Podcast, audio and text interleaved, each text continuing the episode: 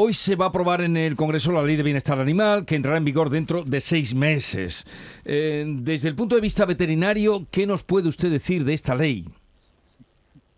Bueno, pues sí, la verdad es que hoy parece que está decidido el día después de su retorno al Congreso desde el Senado y de las pequeñas enmiendas que parece que han hecho algunos grupos parlamentarios y parece que hoy se va a aplicar y parece también que su entrada en vigor está fijada para dentro de seis meses. Pues nosotros poco podemos decir ya. Hemos dicho mucho, ¿eh? desde la Organización Colegial Veterinaria, tanto la andaluza como la nacional, pues hemos dicho mucho. En primer lugar, hemos dicho que es una ley que no ha contado con el consenso de casi nadie. Es más, creo que ha puesto en contra casi todos los sectores.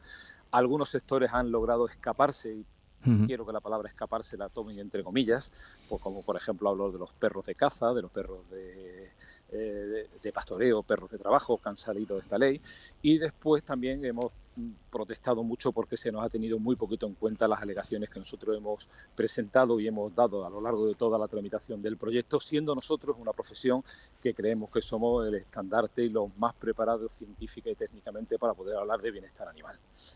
La verdad es que con incertidumbre vemos a ver esta publicación de la ley porque tenemos muchas dudas sobre todo en su aplicación, si se podrá hacer correctamente, porque hay muchas lagunas desde el punto de vista científico, incluso desde el punto de vista legal y después también muy pendiente a lo que se podrá hacer en un futuro próximo con los reglamentos, porque la ley en muchos apartados lo deja abierto concretamente a, que se reglamente, pues probablemente con reales decretos y ahí también tendrá que tendrá tendremos que, ver si cuentan o no cuentan con nosotros y a ver cómo queda definitivamente muchos apartados de la ley. Pero me quiere usted decir que a los veterinarios, consejos profesionales de veterinarios no no han tenido participación en la cuando se ha estado elaborando esta ley.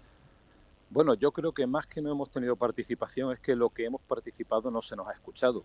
Hemos llegado a hacer muchísimas alegaciones y no se ha contado con nosotros. Incluso en el borrador definitivo de la ley, que bueno, lo veremos después a lo mejor del cambio del Senado, pero en el último borrador que se aprobó en el Congreso, que fue al Senado, ya hay muchas carencias por parte de veterinario. No se tiene en cuenta o no se habla de veterinario municipal, por ejemplo, que eh, eh, es uno de los pilares que ha puesto la ley, que encomienda a los ayuntamientos sin financiación, que no sabemos cómo se hará, porque si queremos que la ley de bienestar animal y todo el bienestar animal vaya adelante, habrá que profesionalizar el sector. Y no puede raguear las cosas en los ayuntamientos cuando no se habla de la figura de veterinario municipal y los que hay son pocos los ayuntamientos que tienen no se habla, se habla de persona con conocimientos en, comportamiento, no se dice veterinario, eh, incluso en cosas tan importantes como es la eutanasia de algunos animales para evitar sufrimiento, incluso no, no la dejan en nuestra, en nuestra, a nuestro criterio, en nuestras manos, ¿eh? con lo cual, eh, y no se cuentan muchos órganos o organismos que van a crear o que crea la ley,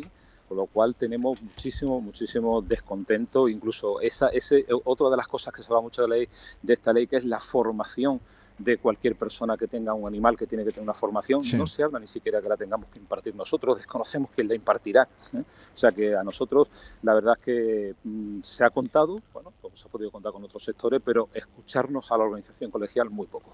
Pero entonces eh, hablaba usted, bueno, es muy amplia la ley, ya iremos hablando, pero una persona que vea que su perro es eh, muy viejo, que está muy mal y quiera practicarle como se venía haciendo ahora con los veterinarios, pues la eutanasia, eso ya no lo puede hacer.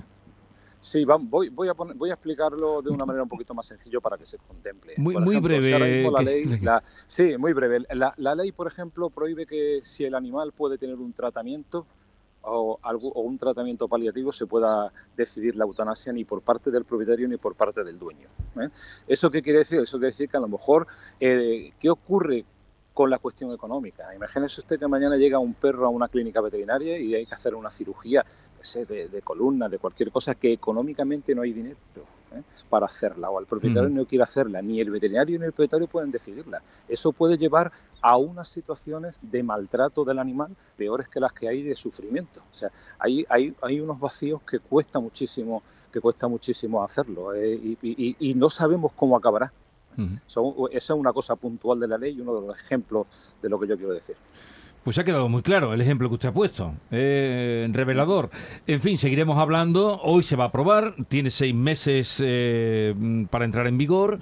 Quieren sacar también de los zoos a los monos. Yo no sé si, en fin, todos hemos ido a los zoos y hemos visto a los orangutanes, a los bonobos allí, los quieren sacar de los zoos, entre otras muchas cosas que dice la ley. Bueno, uh, señor Astudillo, Fidel Astudillo, presidente del, colegio, del Consejo Andaluz de Colegio Veterinario, gracias por estar con nosotros. Seguiremos hablando de este asunto. Un saludo. Pues sí, seguiremos, seguiremos hablando. Muchas gracias. Nosotros sí queremos contar con los veterinarios, ¿eh? que creo que son los que nos pueden explicar en este sentido. Adiós, buenos días.